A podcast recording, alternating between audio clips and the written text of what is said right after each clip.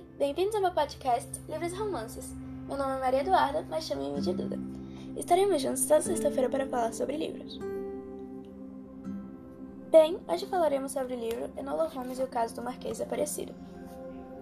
Enola é irmã caçula do famoso detetive Sherlock Holmes e do oficial do governo Mycroft Holmes.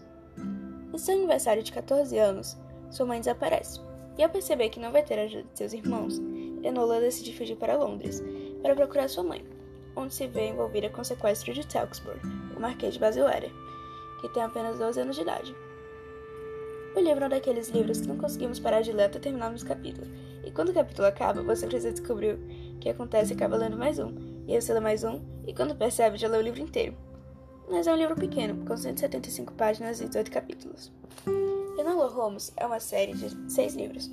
O caso do Marquês Aparecido, o caso da Senhorita Canhota, o caso dos buquês bizarros, o caso do estranho leque rosa, o caso da crinolina misteriosa e o caso do adeus cigano. O filme é muito bom, mas, em minha opinião, se considerar o livro, o filme tinha potencial para ficar melhor.